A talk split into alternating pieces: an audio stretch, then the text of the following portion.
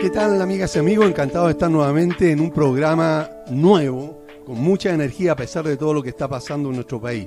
Estamos hablando de copropiedad. ¿Cómo está Carmen Gloria? Estamos hablando de... De copropiedad, pero, pero el programa se llama Hablemos de de copropiedad. copropiedad, pero por estamos favor, hablando de ¿cómo? copropiedad porque ya habíamos empezado a conversar. Bien. ¿Cómo estás Carmen Gloria? Muy bien, ¿y tú, Aníbal Humada? Yo muy bien, feliz de estar nuevamente en un nuevo Oye, programa. tenemos un excelente invitado. Sí, de lujo. de Sí, lujo. yo ya anoté todas las preguntas que tengo. ¿Ah, sí? Sí, es que a mí me encanta este programa. ¿En serio? Sí, aclaro todas mis dudas personales. Ah, bien, qué bueno. Eso está muy bien porque ayuda, y no solamente a ti, sino que lo más probable es que a la, a la gran mayoría de los auditores que eh, tienen un montón de consultas. Son hechos reales. eso- claro, y son hechos reales. Y es por eso entonces que estamos con un invitado de lujo. Pero Así antes es. de hablar de eso tenemos que conversar algo más. Sí, evidentemente, CBO, Servicio de Gastos Comunes y Sueldos para Edificios y Condominios. Una gran solución al trabajo contable de los administradores y comité de administración. ¿Dónde nos pueden encontrar Aníbal? En el fono WhatsApp más 569-98240438. Y también se nos suma Valle Azul, empresa líder en limpieza y mantención de piscina. Deja en manos de profesionales la mantención de tu piscina, de condominios y particulares. Para mayor información puedes escribir al fono WhatsApp más 569-6120-6001 o al número de red fija el 225-848-152. Valle Azul deja en nuestras manos el cuidado de tu piscina. Así es, y justo ahora está empezando el, el calor, por lo tanto hay que empezar con la temporada de piscina. Sí, ya partió. Ya partió, ¿verdad? Y sobre Pero todo reparándolas. así es. Sí. Bueno, tal como les decíamos, y ustedes seguramente han estado mirando ya, estamos con un invitado de lujo. ¿Quién es Carmen Gloria? Claudio Escudero, abogado, socio del estudio jurídico Sepúlveda Escudero y Compañía Limitada, experto en la ley laboral. Esta parte me encantó. Sí. Sí, es la que más me gusta. Y asesor del Colegio de Gestión Administra- y Administración Inmobiliaria de Chile. Muy bien, bienvenido. Muchas Bienvenido. Gracias, muchas gracias por la invitación, encantado de poder colaborar en este programa y feliz de participar en él. Muy bien, pues. Vamos al grano porque usted tiene muy poco tiempo y tenemos muchísimas preguntas. Tenemos 181, no creo que alcancemos todas, pero por lo menos las que podamos. Lleguemos a las 160. por Ya. Es, que, Ok. es que nosotros hablamos mucho, pues. Sea, ¿Quién? ¿Nosotros? ¿No será, no será mucho? Sí, yo, yo, yo Ah, hablo mucho, sí. Es que quiero, quiero que toda la gente que nos esté escuchando aclare todas sus dudas. Ya, y yo soy la voz de, de- de esa gente con dudas. Muy bien, empecemos con la primera Ya. Si un trabajador se tuvo que quedar porque no alcanzó a irse por el tema del toque de queda y el que debía relevarlo no alcanzó a llegar por el mismo motivo, por lo que el que se quedó hizo el turno, o sea, hizo doble turno, ¿podría ser sancionada la comunidad por esta situación si el trabajador reclama? A ver, eh, de alguna manera existen en nuestro ordenamiento lo que se denomina el caso fortuito fuerza mayor, que es un imprevisto que es imposible de resistir.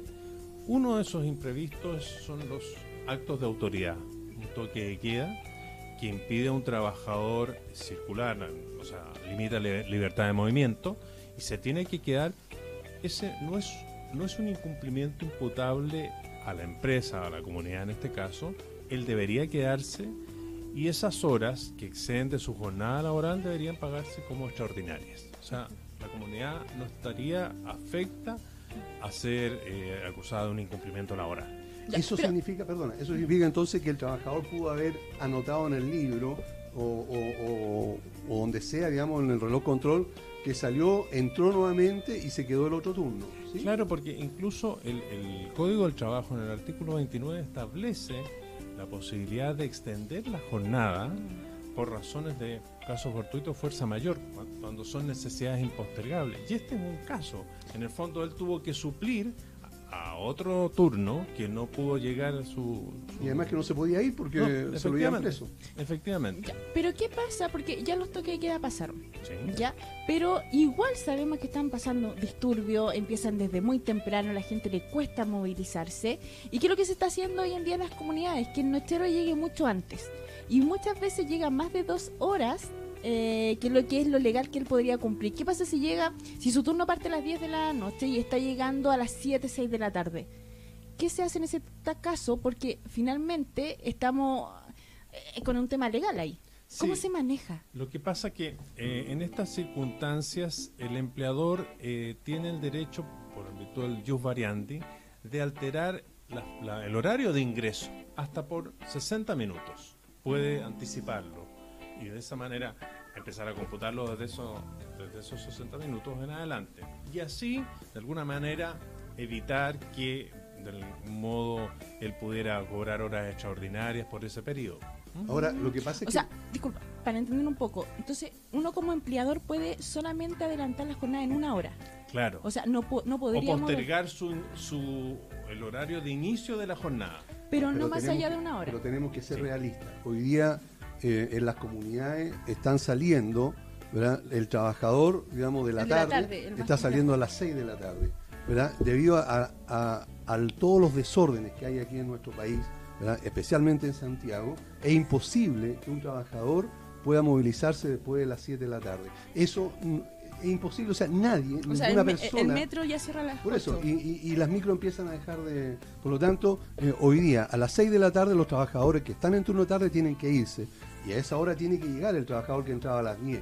¿verdad? Porque si no, tenemos un asunto inhumano. No podemos tener a un trabajador caminando 6 horas para llegar a su casa desde el lugar de trabajo. Pero espérate, pero sí habría una solución. Y una solución podría ser, por ejemplo, que el empleador facilite el transporte. Puede decir, no sé, voy a inventar Uber o un taxi y que corra por costo del, del empleador. O sea, Sería como lo ideal, para, para estar dentro de la normativa legal también. Efectivamente sería el ideal y, y de alguna manera estas circunstancias, como comentábamos antes de iniciar el programa, eh, pueden permitir que el, que el empleador logre la mayor adhesión de su trabajador con esa u otras medidas que faciliten eh, el compromiso laboral, digamos. Ya, yo insisto en lo mismo porque yo creo que es el momento de dejar las cosas claras ¿verdad? y ojalá alguna autoridad pudiera escuchar, especialmente estos tipos de la dirección del trabajo. ¿verdad? Hay una situación que se da. Ni un Uber, ni un taxi va a querer ir a la población no sé cuánto a dejar a una persona después de las 8 o 9 de la noche, menos las 10. Hoy día, como está la situación, no van a ir. Y el trabajador entonces va a tener que ir a pata. Eso es lo que yo estoy viendo. Mi pregunta es, exactamente, ¿qué se puede hacer en ese caso? ¿Cómo se protege la comunidad de darle permiso a ese trabajador por un asunto humanitario que se vaya eh, a la hora apropiada y que no sea sancionado por algún malintencionado inspector del trabajo? A ver, eh, tú dices, ¿a quién se sancionaría? ¿Al trabajador o a la comunidad? No, a la comunidad, siempre, No. siempre al empleador. Lo que pasa es que de alguna manera eh, la comunidad también se ve enfrentada a esta contingencia y tiene que hacerle frente dándole las facilidades a los trabajadores como para irse antes o incluso eh, retardarse en el ingreso a su jornada laboral. Yo me cuesta creer porque en derecho existe lo que se denominan los hechos públicos y notorios. Ya. Por ejemplo, el 27F, un terremoto de esa magnitud, Sí. es conocido por la general- generalidad de una comunidad. Sí, claro. Estas manifestaciones y los efectos que ellas han traído al, al transporte público es un hecho público notorio. Y esos hechos públicos notorios, ¿cuál tiene? Es el mérito, que no necesitan probarse. Ya. Claro. Entonces, si la comunidad invoca frente a la dirección del trabajo, frente a un juzgado de trabajo, un hecho público y notorio como estas manifestaciones, los efectos que ellas producen en el transporte y traslado a las personas, no debería ser eh, sancionada. Perfecto. Y tenemos que ser realistas también, porque va mucho eh, en el criterio del fiscalizador. O sea, Efectivamente. si el fiscalizador tiene un grado de tino, sí lo va a entender, pero hay fiscalizadores que lamentablemente no lo tienen. O sea, también tenemos que poner en, en- en la otra parada. Lamentablemente este la caso- aplicación de la ley depende de quién la aplica. Claro, y en este caso se podría apelar, o sea, si Sí, el fiscalizador mul- multa, ¿verdad? Uno podría apelar, digamos, a la instancia superior. Efectivamente, ¿Verdad? Y, y en ese caso, la instancia superior, ¿cuál sería para apelar? hay dos vías, la vía administrativa ante la misma inspección del Claro. trabajo o la vía judicial Claro, ante los juzgados del trabajo. claro, y eso tiene un costo. Pero sí, en en la misma dirección del trabajo se puede apelar, siempre te dan un formulario, incluso si uno lo pide. Sí, pero yo creo que en este, en este aspecto me da la impresión que la dirección del trabajo ya ha impartido criterios generales. Claro. Bueno. El director del trabajo imparte criterios generales de un cierto grado de tolerancia en ambos sentidos. ¿Mm? Qué bueno. Porque también un trabajador podría decir, yo me quería ir antes del toque de queda. ¿Qué, qué, qué es lo que pasa en ese caso? Por ejemplo, el trabajador es de tarde y el toque queda era a las 8 de la tarde y él se quería ir, iba a dejar ese turno solo. ¿Cómo se maneja eso? A ver, claramente... Porque eh, está la posibilidad. Sí, sí, y a mi juicio, ahí, ahí entra el, el criterio, porque si ese trabajador no es que eh, abandone su trabajo intempestivamente o injustificadamente, él necesita dejar su puesto de trabajo para poder lograr llegar a su casa antes que comience el toque de queda. Entonces eso, ese, esa, entre comillas, abandono puesto de trabajo tiene una justificación y a mi juicio no podría ser sancionado. No podría ser. Entonces podríamos tener un consejo que, se vaya. Sí, sí, y darle la facilidad. Lo que ocurre es que es, importante que los empleadores y las comunidades en estos casos mm. tomen las medidas y conversen estas hipótesis, estas circunstancias mm. con anterioridad que se produzcan, de manera que permitan, insisto, la adhesión del trabajador y organizar mejor el trabajo. Mm. Perfecto, ok. Si un trabajador, a causa de estos mismos problemas de locomoción, porque los hay todavía, eh, llega tarde al, a, su, a su lugar de trabajo, ¿es correcto eh, digamos, de acuerdo a la ley, no, no, digamos, no estoy hablando ni lo ético ni lo moral, sino que la ley, ¿estaría facultado el, el, empleador para descontarle esas horas? A ver, en caso, normalmente los atrasos injustificados, las faltas, las ausencias injustificadas pueden ser sancionadas con descuento en la medida que así lo contemple el contrato de trabajo o el reglamento de orden higiene y seguridad de, la empresa. ¿Ya? Pero aquí es donde la, la justificación estaría patente. Patente, ¿verdad? Claro, porque, un hecho público. Es un hecho público notorio. Volvemos al, mismo hecho público notorio. Muy bien. ¿eh? No, aprende, aprende, aprende, rápido, ¿eh? Sí. Muy bien. es un hecho público notorio. Claro. Hecho público notorio, es muy buena esa. Sí. Para el día lunes. No voy a llevar. Eso, hay que llevar. Si un trabajo. Bueno, ah, tú ya preguntaste esa parte. A ti te toca. No, no, me dijiste que habías preguntado. Ah, si un trabajador debió pagar un taxi, ah, sí, para llegar oportunamente a su turno, ¿es obligación del empleador hacer la devolución de esto? No es obligación, no es obligación porque de alguna manera eh, o sea, el, trabajador tiene que tomar las medidas para tratar de llegar oportunamente a su trabajo. Ahora, insisto, si esto va a facilitar, va a comprometer más al trabajador con su empleo, podría o compartirse ese gasto o de alguna manera preverse eh, y, financiar ese servicio. Ya, yo tengo una duda.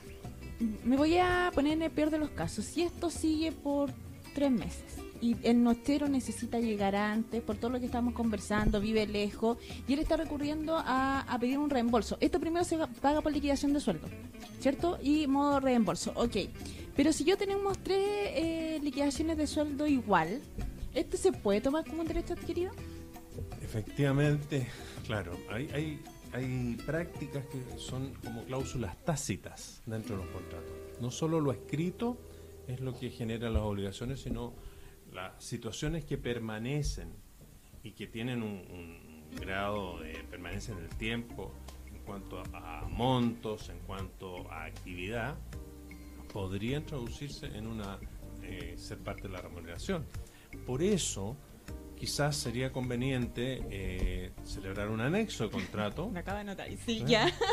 un anexo de contrato mientras dure esta contingencia o poniéndole un plazo de duración a ese anexo con estas condiciones y, esto transitorias. y esto también sería positivo eh, resguardarse, porque finalmente un resguardo en temas de la entrada y la salida de los trabajadores, porque hay trabajadores de tarde, generalmente el que tiene el turno de tarde va a salir siempre antes, dos horas antes. Entonces, para que no se vuelva un derecho adquirido, también tendríamos que tener, mientras dure la contingencia nacional, a, colocar algo.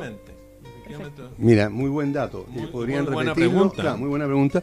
Y, muy buena respuesta, eh, y esto sería bueno que los, auditores lo pudieran eh, tener presente, anotarlo, recordarlo, porque es fundamental.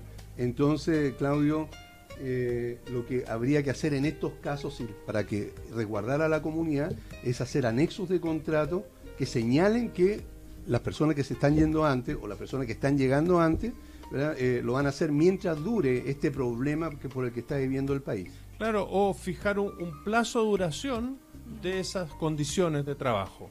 tres meses, seis meses. El problema es que si lo hace, ¿verdad? Y, por- y ocurre un milagro, que esperemos que sucede, se suceda pronto, lo hacemos tres meses, y en un mes más, ¿verdad? La autoridad accede a las peticiones y se acaba la revuelta, ¿verdad?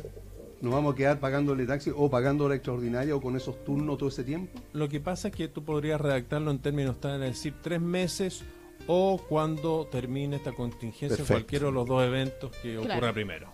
Súper, súper Sí, bien, me sí. quedó clarísimo. Y lo deja súper resguardado. Eso, qué Ah, bueno, Aquí ya. excelente. ¿eh? Yo creo que me voy para allá en, en poco tiempo. sí. Sí, muy bien, excelente. Yo tengo una duda existencial. ¿Se le puedes contar el día a quienes no fueron a trabajar por toque de queda? Un part-time. Voy a poner el ejemplo de un part-time. Un part-time no fue a trabajar porque vive muy lejos y faltó. El part-time, eh, los contratos generalmente dice por turno trabajado. ¿Se le puede descontar el turno? Más que descontárselo finalmente es no pagárselo. A ver, es que ahí confluyen dos aspectos. Desde el punto de vista del trabajador, su ausencia sería justificada porque por un acto de autoridad está impedido de movilizarse, de trasladarse de un lugar a otro.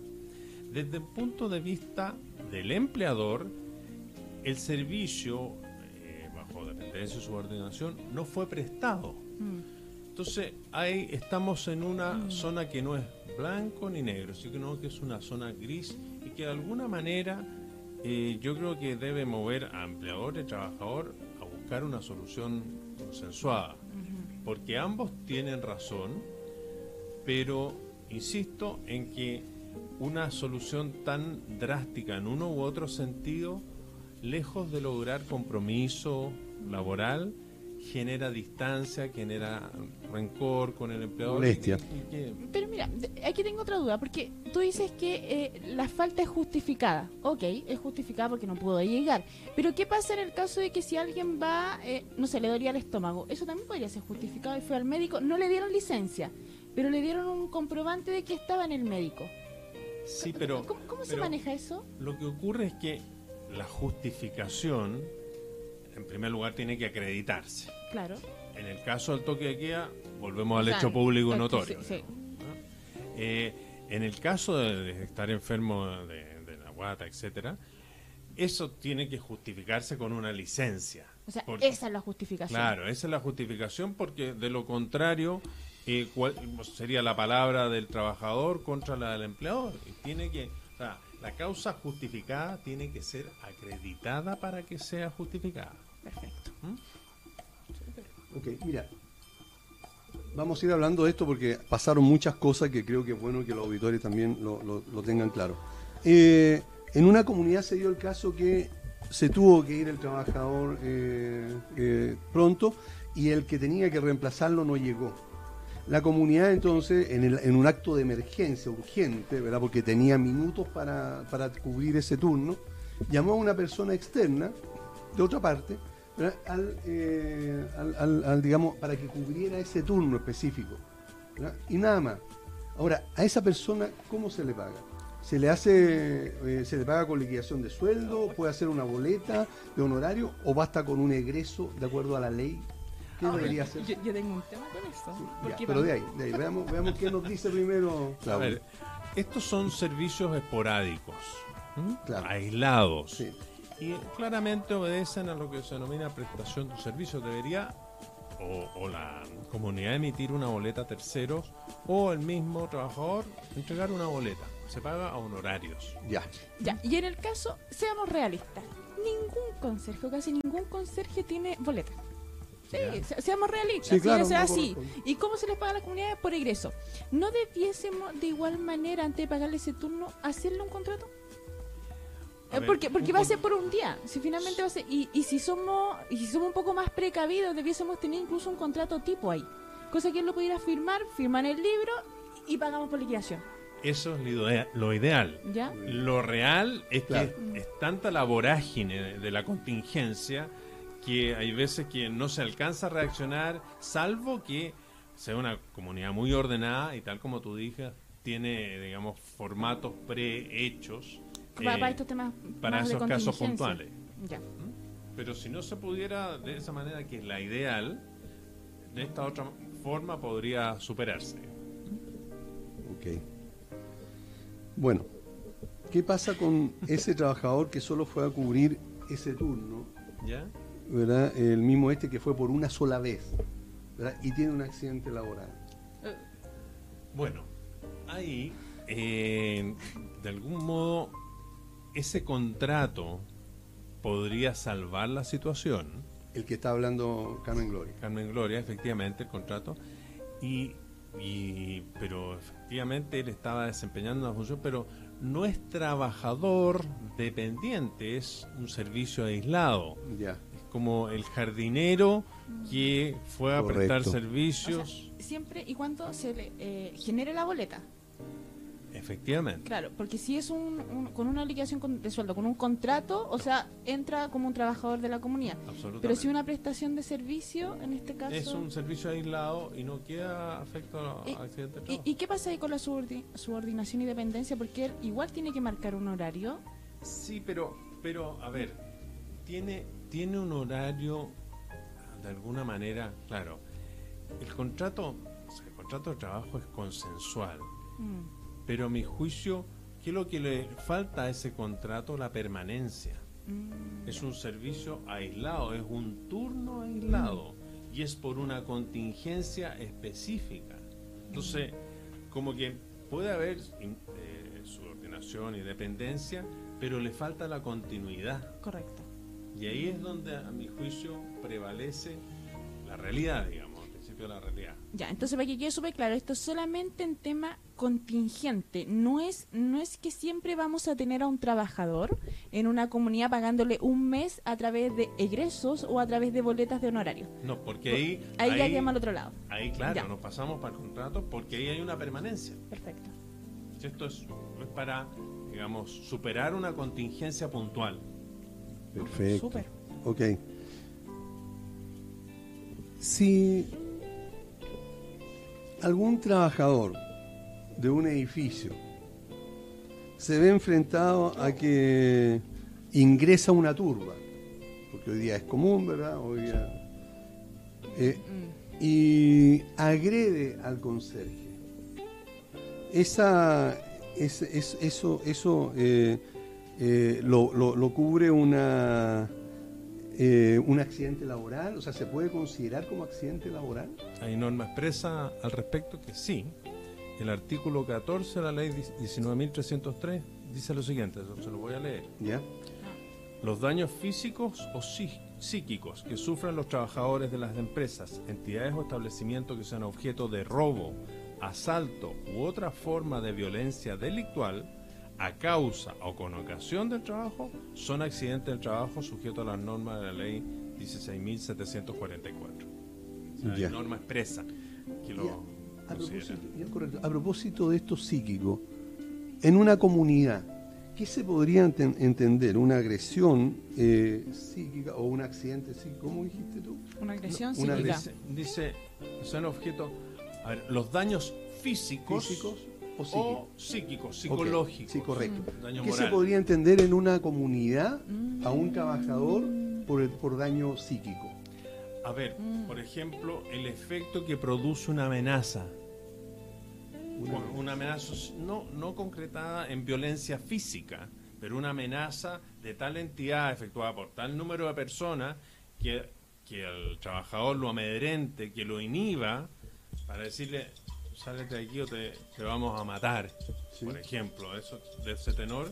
Eso le- provoca un daño moral, que es lo que significa, afecta su psique, o sea, se inhibe Sí. o se asusta, eh, va a quedar de, de alguna manera afectado durante un tiempo, etcétera. Esos son daños psíquicos. Ok, y siguiendo con lo mismo, eh, a lo mejor no va a estar la turba, pero sí lo que pasa mucho en las comunidades, que nos falta, ¿verdad? El matón, el copropietario residente. Yo iba para allá con eso. ¿verdad? Claro, que eh, amenaza al trabajador porque Le- aplicaron cortó un- la luz, o, le aplicaron claro, una le aplicaron una multa, etcétera. Eh, ¿cuál, o sea, eh, ahí hay- podría haber un daño físico, psíquico, ¿verdad? Porque la persona fue amenazada. ¿Qué debería hacer ese trabajador o la comunidad para resguardar a ese trabajador? Ese es un tema bastante delicado porque puede caer en lo que se denomina el acoso laboral. Recordemos que las comunidades es un grupo de copropietarios y puede entenderse que cada propietario es coempleador de ese trabajador. El insulto, la amenaza que un copropietario realiza a un trabajador puede entenderse que él como propietario representa al empleador. Y ahí podría haber un tema de acoso laboral. Y en ese sentido, comunidad tiene que ser extremadamente rigurosa, iniciar una investigación conforme a un procedimiento que debería estar en el reglamento de orden y además eh, adoptar las medidas respecto de ese copropietario para efecto de evitar que se reitere y eh, de alguna manera sentar un precedente frente a otros copropietarios. Hay una... ya, ok. Eh, hace protocolo y todo el tema, pero ¿qué pasa si ese residente sigue insistiendo con ese trabajador? ¿La comunidad puede aplicarle las multas a ese residente? Para, por último, para inhibirle que no siga provocando a este trabajador. Sí, o sea, yo creo que, a ver, habría que ver eh, si ese comportamiento eh, de alguna manera infringe el reglamento copropiedad. Si infringe, normalmente el reglamento copropiedad hablan de las normas de convivencia entre los copropietarios y, también es, es, podría aplicarse multa. Yo creo que la comunidad tiene que sentar un precedente ahí, aún a riesgo de que el tema se judicialice. Fíjate que, sí, porque eso quería conversarte. Cuando, sí, adelante. Cuando eh, algún trabajador, porque nosotros hemos dado permiso, vaya a, hacer la denuncia o, vaya a informar a la inspección del trabajo que un copropietario común y corriente eh, lo amenazó o lo agredió físicas o psicológicamente, como sea, o lo, o lo insultó, que podría ser una amenaza. Eh, las respuestas, porque han sido varias, de la inspección del trabajo es que él no es, el, él no es un jefe directo, es el propietario, por lo tanto no corresponde eh, eh, que, tome el caso la dirección del trabajo y le recomiendan que vaya a jugar, que vaya a la, a la comisaría, ¿verdad? a dejar una constancia para hacer una denuncia. Entonces, yo creo que por los consejos que tú estás dando, lo que habría que hacer entonces directamente, hacer una denuncia, una demanda, perdón, ante el juzgado laboral acusando a ese... Lo que pasa es que, a ver, desde, el punto de vista de la comunidad, desde el punto de la comunidad, aquí, frente a un insulto, frente a una amenaza de un copropietario o un trabajador, conserje, eh, habría afectación a las normas de convivencia. Y a mi juicio la comunidad, ¿qué podría hacer? Imponerle una multa. Y si el copropietario reclama, ir al juzgado policía local a defender esa multa. Desde el punto de vista del trabajador, él personalmente, porque él es la víctima de esa amenaza, él podría hacer una denuncia ante carabineros. Ya. ¿Ya? Y de alguna manera iniciarse un proceso judicial penal en contra de ese copropietario. O sea, creo que la suma de esfuerzos, por una parte la comunidad más la del trabajador, podría llegar a disminuir o inhibir nuevas actitudes de esta naturaleza en el futuro. Me queda la duda con la dirección del trabajo, porque finalmente si yo como trabajador no me están pagando la hora extra, por ejemplo, eh, eh, generalmente voy y hago una denuncia contra la comunidad, ¿ya? Pero tiene que ir en este caso el administrador o irá a quien corresponda. Pero ¿por qué no se da esa lógica? O cualquier cosa que yo esté demandando. Por ejemplo, em, no tengo un lugar para comer. Claro, no es a alguien, a una persona que yo le estoy reclamando, eso es al, empleador. ¿Por qué esa justificación no lo podría tener el caso de un trabajador que hay gente de la comunidad, de mis empleadores, que me están acosando? Siendo que eh, a través del eh, Reglamento de Orden, Higiene y Seguridad está el tema de cómo se trata el acoso laboral. ¿Por qué cuesta ese aspecto? Lo que ocurre es que, a ver, normalmente, ¿cuál es el criterio más evidente? Si algún miembro del comité de administración, si el administrador realiza este acoso, claramente ellos representan al empleador. Correcto. Pero la figura ya no es tan clara, es más difusa, cuando es un copropietario quien realiza esa conducta. A mi juicio, a mi criterio, jurídicamente hablando, él también es un coempleador, Mm. porque de hecho, con los gastos comunes que él paga, en la proporción que corresponda, se paga la remuneración de cada uno de los trabajadores de la comunidad. Y, y en ese caso, eh, el, El, trabajador... trabajador podría reclamar. Ahora, ¿cuál es el problema? Que si el trabajador de alguna manera reclama, finalmente va a ser la comunidad la responsable. Claro. Y al respecto, eh, lo más probable es que haya una multa en- de por medio que, que la, la- la aplica la Dirección del Trabajo. ¿Podríamos nosotros, como, eh, como administración, esa multa que paga la comunidad, eh, después cobrársela a quien causó el daño a la comunidad, que en este caso fue el hechor? Podría, pero sin duda que ese asunto se judicial- judicializaría. Ah, ok, correcto. Porque va a ser el, el tribunal el que va a determinar si corresponde o no eh, imputarle la multa. Pero por lo menos se podría intentar. Sí. Perfecto. Bueno, se nos acabó el tiempo, Sí. Claudio. Eh, Muy corto. muy corto. Muy corto. eh, Tenemos que juntarnos en otra oportunidad. Estamos con Claudio Escudero, él es abogado, socio del estudio jurídico eh, Sepúlveda Escudero y Compañía Limitada.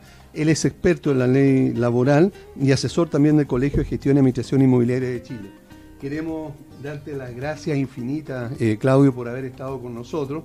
Evidentemente que, como ya pudiste comprobar, media hora es muy poco, así que eh, queremos dejarte comprometido para eh, sacarte el jugo en una próxima oportunidad, Sí. pero en un rato mayor. Muchas gracias, Carmen Gloria, muchas gracias, Aníbal. No, yo feliz de participar y, bueno, efectivamente en, en materia laboral se presentan muchas situaciones Sí. que obviamente las comunidades quieren conocer y, y- y aprender. Y, y son muy necesarios porque muchas veces los comités de administración eh, se niegan a hacer las cosas correctamente. Sí, Y ese es un tema grave.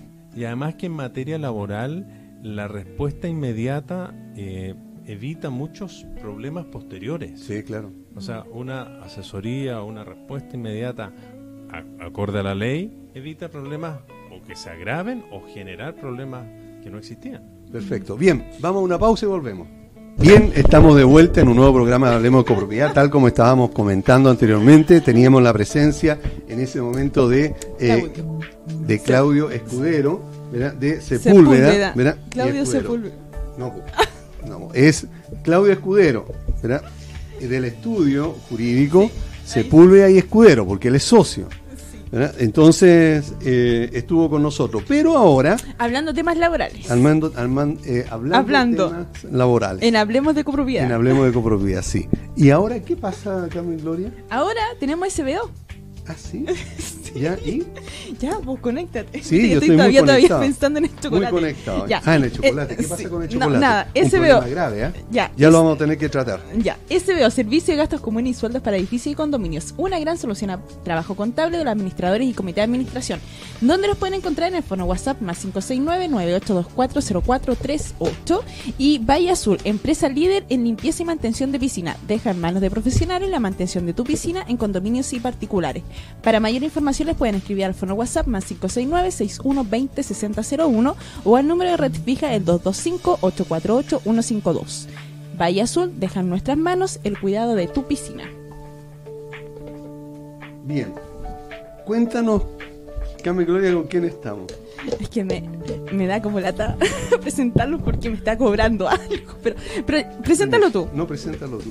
Es que no lo puedo presentar porque te estás llevando mi Ah, hoja. bueno, ok. Ya, lo que pasa es que Y te llevaste mi hoja. Es que me quitaste una hoja, tú no sé, algo pasó aquí. Es que yo no te he quitado nada, ¿No? Bueno, Bueno, estamos con Ananía González. Ananía González también es del estudio jurídico Sepúlveda Escudero y compañía, ¿verdad? limitada, pero la diferencia, Claudio Escudero es experto en la ley laboral, eh, Ananía es experto en copropiedad inmobiliaria y también asesor del Colegio de Gestión Inmobiliaria de Chile. ¿Cómo está Ananía? Encantado de tenerte nuevamente con nosotros. Muy bien, muchas gracias. ¿Ustedes cómo están? Bueno, yo muy bien. Eh, feliz de, de tenerte nuevamente en el programa. No sé si Carmen Gloria podrá decir lo mismo. yo estoy feliz ¿Sí? con Ananía, sí. ¿Con Sí. Ananías? Sí. Sí, sí, evidentemente que sí. Ah, perfecto. Porque tenemos tantas dudas que aclarar. ¿Sí? Ok. Sí, voy, a, voy a repetir lo que dije delante, pero yo aquí exprimo a los invitados. Aprovecho de hablar todas mis dudas personales. Muy bien, pues Ya. para eso estamos. Encantado de La ayudar. primera, la primera, mira, hay una, No, una peor. situación que se dio con, eh, eh, con Claudio, que él sí dio la respuesta, eh, la respuesta correcta, pero me encantaría ahora tener la visión tuya eh, relacionado con la copropiedad. Si un propietario agrede o amenaza a un eh, trabajador, ese trabajador va a la dirección del trabajo y eh, por alguna razón multan a la comunidad a causa de esa situación. Sabemos que la dirección del trabajo le van a decir no tienes que ir a eh, hacer la denuncia en, en carabinero porque no es, digamos, un empleador directo como podría ser el administrador o el comité de administración. Pero mi pregunta va, si multan a causa de un propietario común y corriente a la comunidad, esa comunidad podría, podría aplicarle esa multa que pagó a ese hechor O sea, cobrar, cobrarse. a cobrarle. Ok. Bueno, primero que todo, ustedes saben, Claudio, el experto en laboral. Eh, espero estar a la altura de tan noble personaje, eh, que algo conozco. Eh, primero que todo, ¿cierto? Eh, la infracción la comete una persona natural, ¿ok? Quien no actúa en nombre del condominio. Eh, y si hablamos de una agresión, quizá más que un tema laboral, es un tema penal, ¿ok? Ya. y, y el trabajador, ¿cierto?, tendrá el derecho a ejercer la acción que corresponde desde el punto de vista penal. Y no sé si con Claudio se habrá explorado no, que quizás esta persona podría, eh, me refiero al trabajador, ¿cierto?, podría en materia laboral quizás algún tipo de denuncia a la inspección. Ahora, si se cursó una multa, ¿cierto?, y esa multa fue cursada al condominio, para mí esa multa está mal cursada, ¿ya?, por parte del trabajo Ya. porque esa multa, ¿cierto? Eh, estaba en teoría, no conozco el caso, esa multa, ¿cierto? Si se pretendió, pretendió aplicar al condominio, el condominio, ¿cierto? No tuvo ninguna participación, sino que fue un tercero. Un tercero, perfecto. Clarísimo. Entonces, en ese punto de vista, eh, si se cursó una multa, creo que lo primero que habría que hacer sería eh, impugnar esa multa. Y eh, el caso de que el condominio decida pagar esa multa, eh, el condominio tiene derecho a repetir, como se dice en derecho, ¿cierto? En contra del, del causante, ¿cierto? De la infracción y ver la forma de cobrarlo. El punto es, el punto es que eh, vía ley de copropiedad va a ser imposible de cobrarla. Ya. ¿ok? Porque no es un gasto común ni tampoco es una multa que emana dentro de la ley de copropiedad, sino que es una multa que se aplicó dentro del contexto de una ley distinta, ¿cierto? Que el Código del Trabajo. Perfecto. Entonces, eventualmente el condominio podría eh, repetir en contra del infractor y quizás eh, incluso demandarlo a perjuicio. Ya. No sé qué hará dicho Claudio, espero estar a la altura, ¿cierto? Sí, no, sí está muy bien. Sí, era solamente para tener una segunda visión. Porque pasa mucho a veces, ¿verdad? Que nosotros los que no tenemos idea sobre ley y, y todo este tipo de cosas, siempre decimos, ay, pero tengamos una segunda opinión. Sí, claro. Entonces a los auditores se la dimos inmediatamente porque coincide plenamente lo que tú dijiste con lo que dijo Claudio. Qué bueno, qué bueno. Por lo tanto, en eso no hay ningún problema. En esta Me oportunidad, quiero, Carmen Gloria, me ¿sí? quiero, me quiero agarrar de- del tema de aplicar las multas o no. Eh, un hecho real. ya. En una comunidad, un comité de administración eh, decidió utilizar un espacio de área común y dejarlo con un baño. ¿Ya? Esto estaba en, en el patio de, de- de- del área común, O sea, ya es el pa- parte del patio. edificar un baño. Edificar, sí. De hecho es como una casita y todo el tema. Ahora, la pregunta, esto se hizo eh, arbitrariamente, o sea, llegó y se ejecutó. Ya no hubo una asamblea extraordinaria. Eh, tampoco esto se llevó a la dirección de obra correspondiente. ¿Qué pasa si se aplica una multa a la comunidad por esto que se ejecutó? ¿Y, y quién paga esa multa? ¿Lo paga el comité de administración? ¿A quién se sanciona? Ok. Bueno, yo creo que esa pregunta se intenta responder, primero que todo, eh, conversando de cuáles son las facultades que tiene un comité de administración. ¿Ok? Y el comité de administración eh, tiene todas aquellas facultades que no sean propias de una asamblea extraordinaria. ¿Ok? Por tanto, traduzco, todo aquello que no sea materia de asamblea extraordinaria puede ser materia de la asamblea ordinaria y a su vez de un comité de administración. Entonces, eh, ese es el primer, el primer punto respecto a las facultades que el comité tiene o no para actuar respecto de lo que tú me estás contando. En segundo lugar, eh, es clave revisar lo que dice el reglamento de y lo que dice el plan de respecto a ese bien común. ¿Ok? Porque, por cierto, si solamente dice que es un bien común, sin dar, sin dar un destino, quizás eh, mi opinión o mi respuesta va a ser distinta a que si el plano o reglamento dice que ese bien común, te estoy inventando, es Sí. para tener un juego de flipper O un, ¿Cierto? o un jardín. o un jardín y se instaló un baño, porque ahí tú estás cambiando el destino a ese bien común. Un cambio de destino. Y si ya. está cambiando el destino del bien común, ¿cierto? Se requiere asamblea extraordinaria. Claro. Por tanto, en ese supuesto, el actual del comité sería ilegal porque está yendo en contra del artículo 17 que te dice que respecto a ese tema se requiere asamblea extraordinaria. Ahora, vuelvo al otro caso. Si el reglamento bueno, no dijese nada, evidentemente la respuesta va a tener un matiz distinto. Porque no se está cambiando el destino a un bien común, sino que está construyendo algo un bien común. Ahora, ahí habría que ver si ese algo que se está construyendo se va a enmarcar o no en, otros- en- en quizás otro supuesto del artículo 17 que regula lo extraordinario. Mm. Y también no se debe olvidar lo que tú acabas de mencionar, es que cuando uno construye algo, ya sea en uno, un- en- sobre todo en un bien común, eventualmente se pueden requerir permisos de parte de la dirección de obras municipales. Por lo tanto, muchas veces temas de copropiedad también se mezclan con temas de, de, de dirección de obras municipales, con temas constructivos. Mm. Entonces, la respuesta, lamentablemente, no puede ser clara. Como dicen los abogados, hay que distinguir según el caso. Pero yo creo que por ahí iría en la línea A o B, ¿cierto? La respuesta. Perfecto. ¿Clarísimo? Sí. Y Muy en bien. relación a las atribuciones del comité. Sí, a, a propósito de. Nos vamos a de- de- enganchar de con esa pregunta. Claro, porque eh, también tenemos que hacer otra pregunta referente a esto. Mira, eh, vamos a estar orientados hoy día a algunas situaciones relacionadas con la administración específicamente. Y la primera pregunta es, la ley, de, la ley señala, la ley de copropiedad, que un administrador debe ser nombrado por la asamblea de copropietarios. Entonces la pregunta es, ¿esto significa que no es correcto que lo elija el comité de administración? Mm. A ver, primero que todo, un, un aproximamiento a la ley de copropiedad. Porque la ley de copropiedad, ¿cierto? A mí, por ahí por el título segundo, me dice de los órganos de la administración. Y ese título, ¿cierto? O libro, eh, la ley a mí me habla de la figura o de la institución, primero que todo, ¿cierto? De la asamblea de propietarios. Después me habla del comité de administración y después me habla del administrador. Por tanto, ¿cierto? Uno puede deducir que esos tres entes, de una u otra forma, administran en una ley de copropiedad, en un condominio. Cada uno, cada uno de estos entes tiene facultades distintas, ¿ok? Y se rigen por normas distintas. Eh, respecto del administrador, ¿cierto? Voy a partir atrás adelante, respecto de la pregunta. Respecto al administrador, la ley me dice a mí que este es elegido por los copropietarios. Y bien curioso, porque no me habla de asamblea, no me habla de nada, me dice por los copropietarios. Entonces, en el fondo, uno ahí tiene que pensar, ok, entonces, ¿cómo actúan los copropietarios? Los copropietarios, ¿cierto? Actúan con una asamblea, cualquiera sea su tipo, o bien actúan representados por un comité de administración. El comité de administración es Sí. aquel elegido en una asamblea para que represente a la asamblea. ¿Ok? Bien. Entonces, dicho eso, eh, el comité de administración, al representar a la asamblea ordinaria, tiene facultades, ¿cierto?, para nombrar y para remover a un administrador. ¿Y cuál es otro fundamento para esto?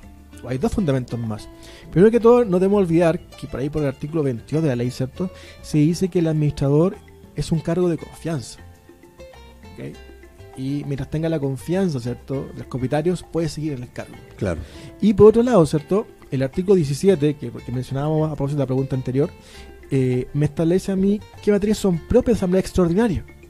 Y en ninguna parte de su enumeración me habla ni de nombrar al administrador ni de remover al administrador. Por tanto, el administrador, ¿cierto?, puede ser nombrado o removido por asamblea ordinaria. Y a su vez, como el comité de administración representa a la asamblea ordinaria, este puede nombrar y remover al administrador. Perfecto. Así se entendió un poco la, la estructura de, de cómo funciona, ¿cierto?, en la parte orgánica un condominio o la ley de copropiedad. Entonces, es legal que eh, un, eh, un comité de administración nombre y o remueva a un administrador. Sí, es legal. Pero voy a hacer una salvedad. Dentro del contexto de la estructura cierto orgánica de la ley de copropiedad, no debemos olvidar que siempre la asamblea de copropietarios es el órgano máximo de deliberación en un condominio. Tanto sí que la ley se lo señala expresamente que la asamblea de copropietarios puede revocar, modificar o dejar sin efecto acuerdo del comité. Por tanto, siempre está la posibilidad de que vía asamblea se revoque eh, la decisión de ese comité. Porque puede darse el caso eventualmente de que la asamblea no esté de acuerdo con el sacado del administrador. Claro. ¿ok? Y la asamblea acordar, más redundancia, que el acuerdo adoptado en sesión número 3, ¿cierto? por parte del comité de administración, es nulo. Y se recontrata, ¿cierto?, al administrador. No nos olvidemos de eso. Ok, y en el, perdona, en el caso de, de- de- de- en el caso entonces eh, a la vez de la eh, del nombramiento, si es ratificado por la asamblea este este nombramiento, ¿verdad? Se espera la, la- la- la asamblea que haya, ¿verdad? Y es aprobado. ¿verdad? A pesar de estar ratificado por la asamblea ese administrador, el comité podría removerlo sin consultarle a la asamblea. Sí, por cierto, ¿Sí? por supuesto ratificó. La elección ya se había dado, que se ratificó. Ok, perfecto. Es que estoy viendo un WhatsApp de. Adivina quién, de copropietario. Ah, sí, ya. Sí, y justo saltó un temita acá. Varios, en una comunidad varios vecinos están inquietos porque no se hacen rendiciones de cuenta. Ya, una asamblea. Pero estos vecinos están un poco confundidos en que ellos están pidiendo una asamblea extraordinaria para la rendición de cuenta, pero por otro lado sabemos que la rendición de cuenta se da en una asamblea ordinaria. ¿Cuál, eh, ¿Cuál es el problema acá? El comité de administración ni la administración dan respuesta a todas las demandas que tienen los copropietarios. No dan respuesta de los gastos comunes, llegan los gastos comunes, pero si yo quiero solucionar mi problema de gasto común, no lo soluciona la administración. Entonces yo quedo con una deuda y, y así un sinfín de cosas que también se suma a esta comunidad el tema de esta instalación de estos baños en un área común. ¿Qué debiese hacer esa comunidad eh, para resolver todos estos temas? ¿Debería eh, pedir una asamblea extraordinaria? ¿Cómo puede llegar a, a que exista una asamblea? Ok. No hay Eh, respuesta finalmente ni, ni del administrador ni del comité. Perfecto. A ver, respecto a la rendición de cuentas, ¿cierto? Nosotros no debemos olvidar de que el administrador siempre está llamado a rendir cuentas. En cualquier momento. Cuando se lo pide a los propietarios, cuando se lo pide al comité y cuando se lo pide a la asamblea. Y no es cualquier cuenta, sino que la ley dice que es una cuenta documentada de su gestión. Eso significa que no basta con que el administrador me diga, sí, está todo ok, quede tranquilo, sino que tiene que haber un respaldo de eso, que hay un respaldo contable. Si bien cierto no existe la obligación de que ellos lleven contabilidad completa, de que hagan un balance, porque la ley no se les exige, Claro. si el proyecto de ley que anda por ahí dando vuelta eh, eleva un poco el estándar en cuanto a la rendición de cuentas, no, no debemos olvidar que el administrador siempre está obligado a rendir cuentas. ¿Ok? ¿Y, y y cómo lo hacen la- la- los copropietarios? Por ejemplo, yo quiero que rinda cuenta. ¿Cómo, cómo lo hago? A ver, primero que todo, ¿cierto? Eh, la rendición de cuenta, insisto, puede ser dada en cualquier momento, pero lo ideal es cierto que esa cuenta sea dada, ¿cierto?, en una asamblea ordinaria. Claro. ¿Y por qué ordinaria? Porque es una materia no extraordinaria. Y, pa- y para eso es fácil es fácil eh, hacer de la práctica, por cuanto no, no se requieren los coros que sí me exige la extraordinaria. Claro. Ahora, aquí estamos hablando dentro del contexto, ¿cierto?, que el administrador quiere rendir cuenta Claro. porque a veces que el administrador no quiere rendir cuenta. Y en ese caso, ¿cierto? Eh, lo que va a corresponder eh, es que el, el propietario afectado, el grupo de propietarios, o derechamente el condominio, ¿cierto? A del comité, ¿cierto? Le pueden pedir judicialmente al administrador que rinda cuenta. ¿Ok? Un poquito antes, antes que sigas con el tema, tú acabas de decir cuenta documentada. ¿Eso significa que el administrador debe llegar con la boleta y la factura de todo el año y mostrársela a cada uno? ¿A eso se refiere? La ley no especifica lo que es documentada, ya, pero que lo que entender la jurisprudencia y la, y la gente que se dedica a eso es justamente lo que tú dices, con respaldos. Ya. Y, claro, y, y lo que en la práctica se da, que no la ley no lo dice, es siempre aconsejable, ¿cierto? Que, que el administrador, al momento que va a rendir cuentas, ¿cierto? Ojalá esa cuenta le envíe antes. El contexto de una asamblea, ojalá que antes le, envíe a los, propieta- los propietarios la cuenta misma, Claro. ¿ya? Y cuando se haga la asamblea para rendir cuentas, ya todos tengan la documentación misma. No todas las boletas, pero sí una rendición, un informe. Pero Claro. de algo Un tan, algo tan básico, por ejemplo, en esta comunidad, eh, el reclamo que nos llegan que lancen un gasto común en un Excel, pero hoy en día estamos llenos de plataformas que nos dicen, oigan, usted puede hacer un gasto común con la plataforma que sea y todo tú puedes adjuntar la boleta. Y con eso ya te estás aliviando bastantes temas. Ahora van a venir otros cuestionamientos, lo más probable, que por qué salió más caro, más... Claro. Pe- pero por último, ahí está. Obvio, y cualquiera puede acceder a ella, tienen clave, Claro. hay varios software que andan Sí. cuenta de eso. Pero a mí siempre me sorprende, y de hecho creo que lo hemos conversado varias veces con administradores y también en, en el colegio, es que el administrador en general eh, como que colapsa un poco el tema de la rendición de cuentas. Y colapsa un poco y siempre habla, no, es que tengo la asamblea anual para rendir cuentas. Entonces yo siempre le digo, medio en broma, medio en serio, oye, pero ¿por qué te preocupas? Primero que todo, no se te olvide que la ley fija un contenido mínimo. Po. La ley me dice que se debe realizar a lo menos una asamblea ordinaria al año Claro. y ahí dice y ahí te van a rendir cuenta.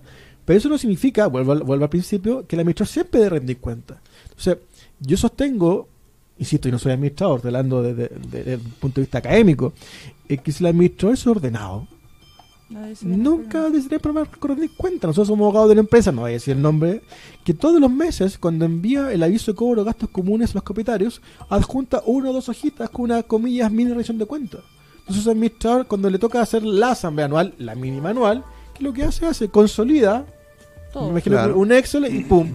Y cuando va a la asamblea le explica, miren, tal como ustedes consta, todos los meses, ¿cierto? Se manda un informe, acá está consolidado. Y la gente va súper tranquila y nunca hacen preguntas. Si el problema es, como tú bien dices, cuando el, cuando el propietario no tiene idea qué está pasando, Mm. no tiene- no tiene idea cómo se cotizó y cómo se llegó a eso, y ven, la gente se pone nerviosa. La mayoría de las veces injustamente. Mm. Pero la gente en el fondo, ¿qué es lo que quiere? Es información. Y por eso el- ese punto de vista de publicidad, lo que tú dices de esos software, son muy buenos porque la gente puede acceder y revisar, Mm. ver las canciones, ver todo. Con anticipación. Con claro. anticipación. Y, entonces- y de hecho eso le hace mucho más amigable al comité, al administrador y a los mismos comentarios la asamblea. Porque ya llega simplemente como tú dices, oye, tengo una duda con este punto. Claro. Y, y la asamblea hace mucho más eficiente, no se van a entrar en discusiones que quizás un poquito, un poquito bizantinas. Me, me- me quiero devolver un poco con el, Sí. con el caso de esta comunidad. Entonces, ¿qué debiese hacer esta comunidad si el administrador no quiere rendir cuenta? De, de hecho, no contesta cuando se le hacen consulta y el comité eh, estoy colapsado y tampoco da respuesta. ¿Qué hace ese grupo de gente? Yo creo que eh, eh, lo mejor sería que cualquier copropietario, ¿cierto?, haga la respectiva denuncia al juzgado de local, exigir que se rinda cuenta. Ahora, pensemos que se da, se rinde cuenta en una situación normal, o sea, no en, una, en este que va a ser como exigencia y que puede ser incluso un poco más hostil la reunión, la asamblea. En una, en una eh, asamblea común y corriente, ¿verdad? va el administrador, rinde cuenta y la gente, los asistentes, que son todos propietarios al día en el, en el pago de los gastos comunes, aparentemente, ¿verdad? Eh, no está de acuerdo. De alguna manera no, no, no, No- no quiere aprobar eso. ¿Qué sucede en ese caso? ¿Cuál es, cuál es, eh, qué, qué vendría a continuación de acuerdo a la ley? Ya, a ver, la ley no, no regula expresamente eso. Eh, primero que todo, eh, cualquier tema que se someta a votación de la Asamblea, ¿cierto? Ya te- tiene todo el derecho a, a aprobarla o rechazarla. En el caso de cuestión, si la cuenta se rechaza, lo que en la práctica se hace es que se le da un plazo, esto no es legal, ¿ah? Ya. se le da un plazo a la administración ¿cierto? para que rinda una cuenta documentada en la próxima Asamblea. O bien ante un comité, o bien ante un grupo de personas que se elija para el efecto. Eh, y también nuevamente está la opción de que si no están de acuerdo con la cuenta, la rechazan y judicialmente le exigen al administrador que rinda cuenta. Ya. Ahora, ojo con la rendición de cuenta, hay un tema no menor ahí. Por cuanto la ley de copropiedad establece que gran parte de los conflictos entre copropietarios o directos con el administrador se ventila en un juzgado de policía local. Claro. Hasta ahí estamos general porque evidentemente que hay un conflicto. Un señor rinde una cuenta y otros señores no se la aprueban. Hay un conflicto y cae dentro del supuesto de la ley de copropiedad de ir a juzgado de policía local. Pero nos ha pasado en la oficina de que algunos jueces de policía local dicen no. Si ustedes quieren que se rinda cuenta, ustedes deben recurrir a un juzgado civil porque hay un juicio especial de rendición de cuenta. Entonces también hay- hay Ah. que tener en cuenta eso, que hay algunos juzgados que no me legan lo que decir, pero comillas sacan el pillo y dicen, no, no soy competente, esto es un problema civil. Pero lo que quiero ya, que lo que quiero en el fondo recalcar es que igualmente hay una solución, ya sea vía juez de policía local o vía juez civil, el administrador está obligado a rendir cuenta. Ok. Qué, qué complejo el tema de, de rendir cuentas, porque tú informas lo que gastaste muy objetivamente, pero a veces es que yo no estoy de acuerdo es porque a mí yo veo que es muy caro. Entonces ahí pasamos a la parte subjetiva y en ese caso no debiesen aparecer estos entes mediadores. Porque es subjetivo, es que, Sí, es que a mí no, porque me salió más caro y con Juanito Pérez me costaba más barato. Es que yo creo que yo creo que previo a eso, y estoy de acuerdo contigo Carmen Gloria, previo a eso eh, la gente no debe olvidar, ¿cierto? De que hay un comité de administración. Claro. ¿Ok? Y, y el administrador aquí no se manda solo, o sea, el administrador va a tener facultades, primero que todo, en la medida que la asamblea se le haya otorgado y en la medida que haya actuado en conformidad al comité. Entonces, no es que un administrador ande comprando como loco, gastando como loco, él siempre le va a pedir autorización al comité y eventualmente incluso él ni siquiera va a pagar. Cuando digo pagar me refiero a que él no va a hacer el cheque, quizá el cheque lo va a firmar el administrador con alguien del comité. Con alguien Claro. del comité, claro. evidentemente hay un control. Hay Claro. un control de parte del comité de administración. Y ahora, si el comité de administración no hace bien su pega, evidentemente el administrador se puede desbandar. Cuando digo desbandar, no digo que está robando, sino que se puede desbandar en el sentido que nadie lo controla. Claro. ¿ya? Ahora, yendo a los mecanismos de solución de conflictos, sí, la ley de copropiedad te establece la posibilidad de recurrir a lo menos a tres entes, ¿cierto? Para el efecto de mediación, para efectos de, de- de conflicto. Uno que es la mediación, ¿cierto? Que eso tú lo puedes tramitar ante la municipalidad, en la cual una persona de la municipalidad, un funcionario de la municipalidad, ¿cierto? Intenta acercar posiciones entre el denunciante y el denunciado. Pero la función del mediador es solamente acercar posiciones. Él, Nada no, de- más. él no decide. No, No. no es cierto. Y después, Pero perdón, para cerrar Sí, con sí, el tema favor. de la solución. Y después está cierto la posibilidad, que lo dice la ley, de un juez árbitro, Mm. ¿cierto? En la cual este juez árbitro, ¿cierto? Que es pagado por las partes, ¿cierto? Decide. En la práctica eso no es aplicable por cuanto el, el el- la justicia arbitral, ¿cierto? Esa justicia que debe ser pagada, es remunerada. Entonces al final los jueces árbitros no se, no se interesan mucho por temas Sí. de, de- de esta índole y por otra parte tampoco los condominios quieren pagarle. Claro. Ahora, en el caso, volvamos un poquito atrás, que eh, el, el administrador no, no, o sea, no, no, no fue aprobada su cuenta. Significa entonces que él tiene que, eh, tú dijiste recién que podría eh, rendirle cuenta al, al comité, ¿verdad? el comité ya sabe, ¿verdad? por lo tanto también de alguna, de alguna manera estaría en cuesti- cuestionado esto. Significaría entonces que el administrador se ve obligado a citar a otra asamblea para volver a rendir cuenta. ¿Sí? Tendría que ser a través de Sí, otra asamblea. otra asamblea. Y también una solución que uno ve, que uno ve en la práctica es eh, si está tan cuestionado el administrador y si hay tanta nerviosismo, ¿cierto? O curiosidad de parte de, de la asamblea, quizás recurrir a un tercero. Auditen al señor administrador. Una revisión de haga- cuentas. Claro, haga una auditoría. Porque, claro, a veces la auditoría las comunidades no la quieren hacer porque sale muy cara. Exacto. Y ojo, y- Entonces, pero sí puede ser un revisor de cuentas, claro. digamos que a lo mejor pueden ser los mismos. Eh, mismo como alguien, alguien que tenga alguna expertise en temas contables, claro. Algo así. Pero- o pero llamar también- a SBO, ¿verdad? Que también ellos pueden hacer. Pero, pero también es súper complejo estas comisiones de cuenta porque finalmente no tienen la expertise o- y si la tienen, de igual manera no son objetivos. Porque siempre hay, hay un tema de que, pucha, quizás nos está jodiendo, quizás, y, y no son tan objetivos como pudiese ser una, una auditoría. Ah, no, en ese sentido siempre hacemos un tercero, estoy de acuerdo. Pero ahí engancho con lo que dice Aníbal, que, que eso te puede, te puede costar dinero. Claro. Ahora, y insisto, no, no debemos olvidar que aquí el administrador, porque aquí siempre se le cargan todos, los- todos los dados al administrador. Yo los defiendo, yo, yo los defiendo, a veces no los defiendo tanto, pero insisto, no nos olvidemos que el administrador aquí no actúa solo. O sea, tal como partimos con la pregunta uno o dos, creo, aquí la ley de propiedad te habla de órgano de administración. En definitiva, todos son en algún momento responsables de lo que pasa en el condominio.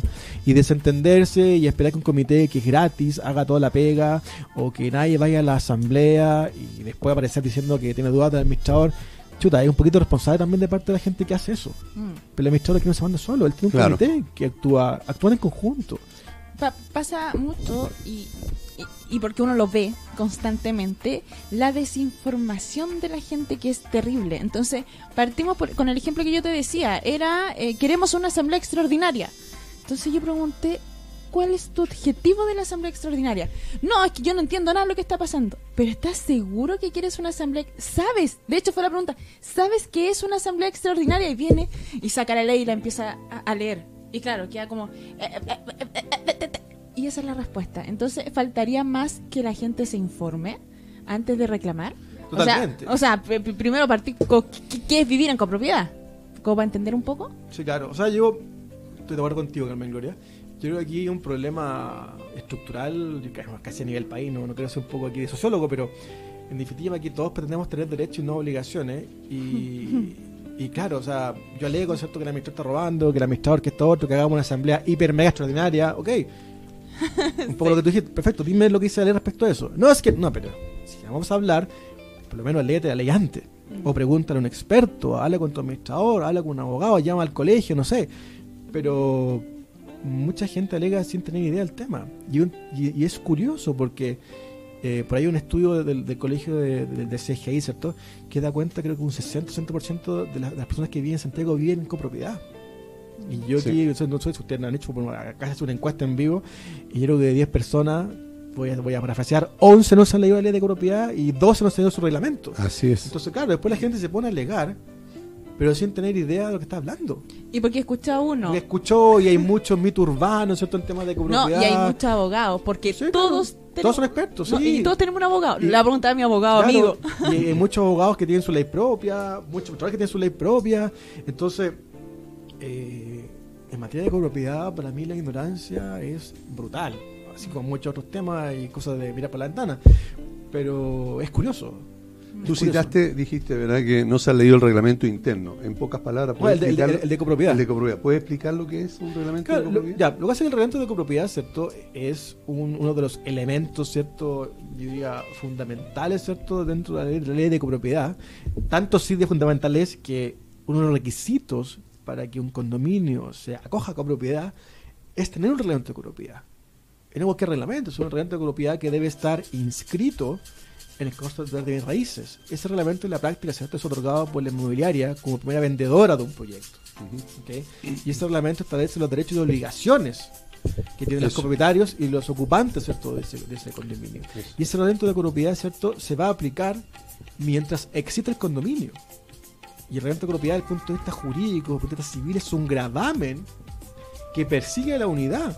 Eso significa que si yo le vendo mi departamento ¿cierto? a Carmen Gloria, ella va a ser responsable y va a tener la obligación de regirse por ese reglamento de copropiedad. Entonces es curioso, insisto, que un gravamen, que uno, uno de los documentos basales para que algo se acoja a copropiedad, ¿cierto? Así como también lo es el plano de copropiedad, sea tan desconocido por los copropietarios. Entonces, en resumen, debiera ser obligatorio o, o es recomendable, pero a grado sumo, que cualquier propietario primero conozca la ley de copropiedad, por lo tanto la pueda bajar. ¿Y dónde, dónde la puede conseguir por internet? Yo siempre recomiendo bajar de páginas oficiales. Por Y- ejemplo. y el personal siempre la ley yo la bajo de la página de la Biblioteca del Congreso Nacional, que es www.bcn.cl. bcn.cl, Que también perfecto. te deriva a leychile.cl. Sí, están, están linkeados. Con ley sí. Chile, ¿verdad? Eh, y eh, el otro, el reglamento de copropiedad. ¿Y eso dónde lo puede conseguir si es que no lo tiene? El primero que todo el reglamento de copropiedad, ¿cierto? En el caso de, de la primera venta, ¿cierto? De la unidad por parte de la inmobiliaria, ¿cierto? Eh, te lo debe entregar, ¿cierto? Eh, el vendedor, el primer vendedor, en el caso de la inmobiliaria. ¿Ya?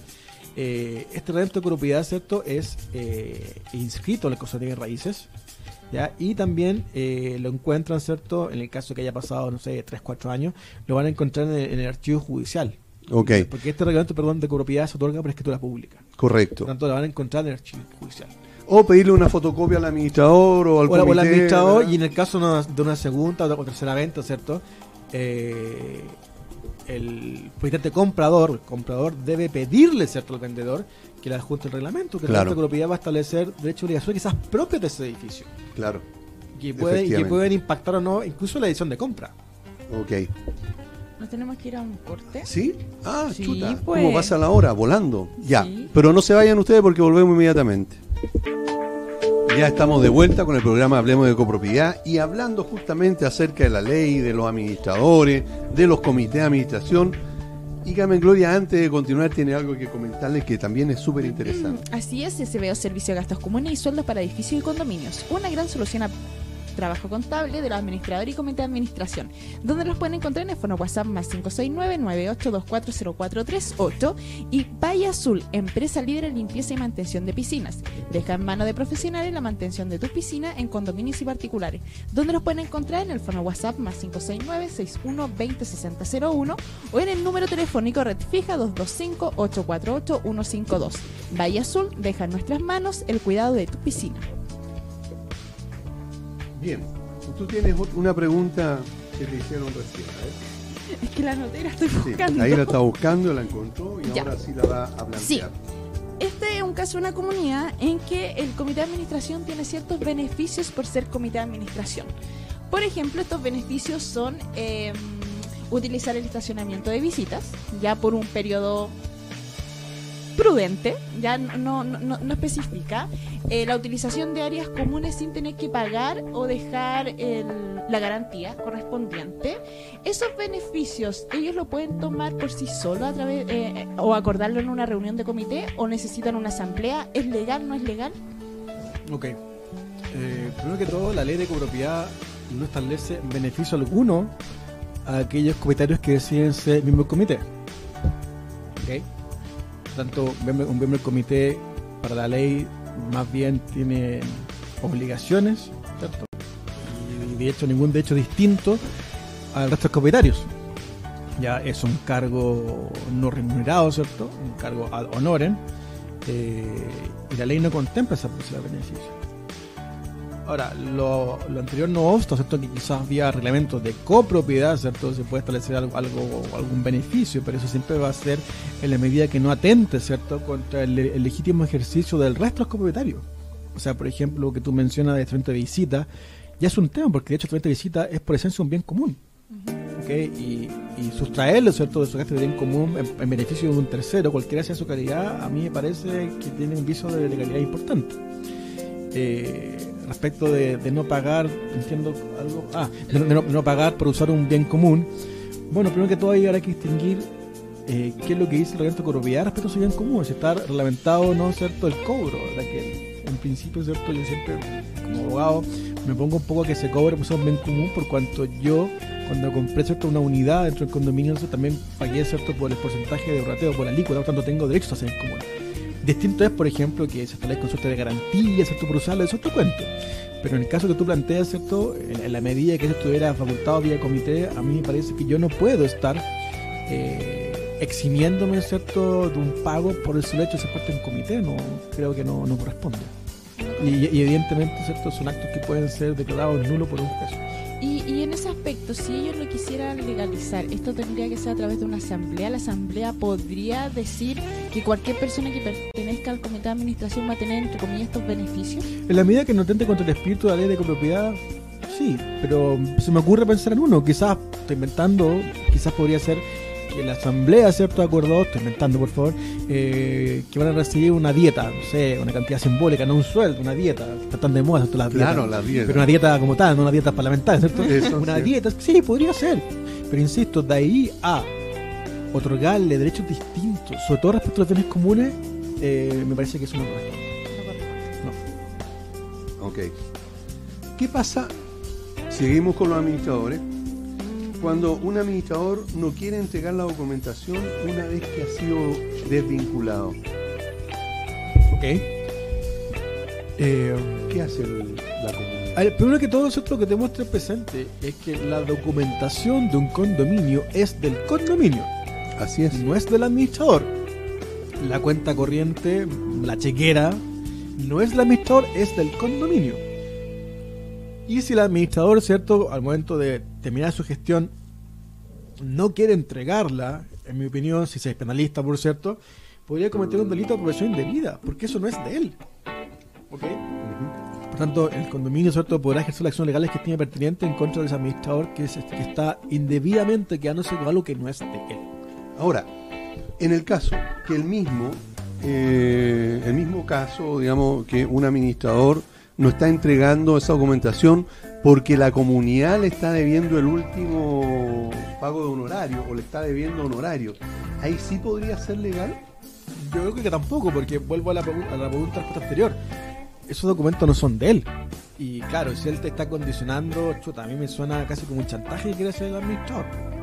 ¿Cierto? Un- una extorsión. Claro, un y, él quizás podría. No, no podría. Él tiene el derecho, ¿cierto? La ley le da la acción a que él puede demandar el cobro de pesos por esa boleta que no han pagado. Evidentemente no hace más complejo, ¿cierto? Pero, eh, chuta, tomarse la justicia a propia mano, creo que no, no corresponde. Ok, entonces para que quede claro, ¿por qué? Porque anda por ahí una, eh, una corriente eh, eh, señalando precisamente eso, ¿verdad? Eh, y por eso hice la pregunta, eh, que es posible, de acuerdo a la ley. Eh, retener la documentación mientras eh, no se les paguen los, gas- lo- los honorarios al administrador. Entonces, para que quede claro eso, tú esto lo estás desmintiendo con lo Sí, que de totalmente. decir. Y entiendo, voy a, voy a chequearlo que en algún momento el, el colegio de administración nos preguntó algo en la oficina y otro abogado de la oficina que me contó Sepúlveda, creo Sí. que incluso creo que hasta, lo- hasta lo respondió, no sé si mismo tenor, no recuerdo el contexto de la respuesta de él, pero lo que sí recuerdo es que él también manifestaba que no, que no se podía. Sí, correcto. Él manifestó eso. Fue Y tampoco es ético. O sea, Claro. habla Es que es un muy. chantaje para mí. Sí, y Claro. habla muy mal de rubro. O sea, ya rubro del administrador, seamos súper sinceros, está manoseado, igual somos que, igual de los abogados.